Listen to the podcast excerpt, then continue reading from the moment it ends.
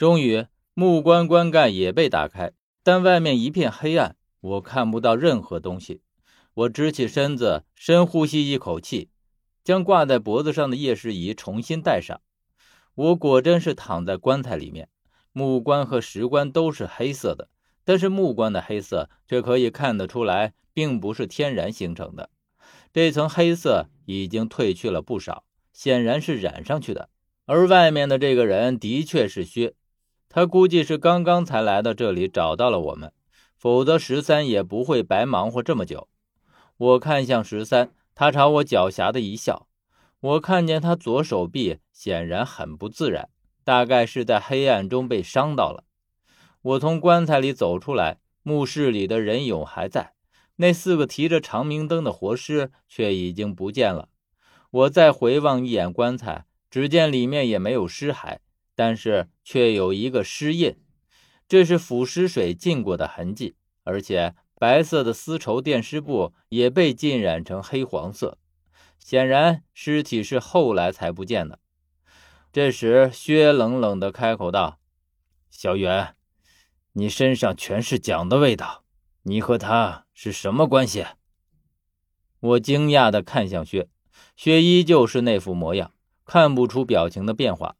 我不知道他是怎么想的，于是说：“我我并不认识他。”连见都没见过，会不会是因为玉印的关系啊？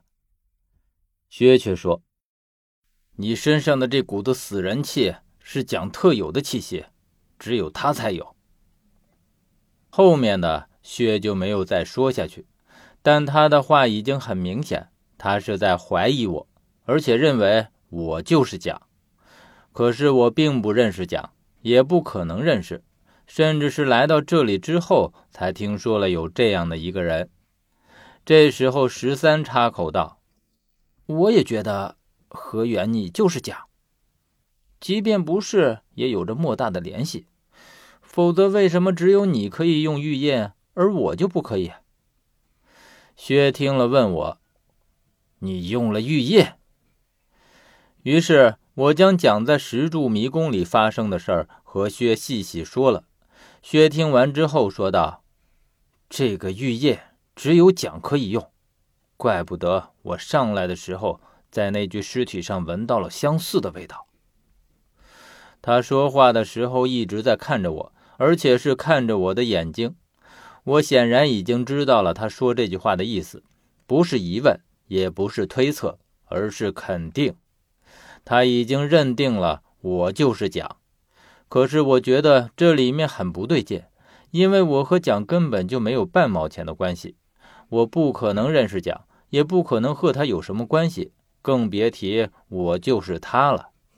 薛接着又说：“原本我只让你带着防身，却没想到你竟然能用，而且在兵马俑墓室里发现的尸体并不是蒋，我们都被骗了，应该说。”我被你骗了，我真不是他，你是。我终于明白，雪虽然聪明，但却是一个十分死板的人，而且是认死理儿的人。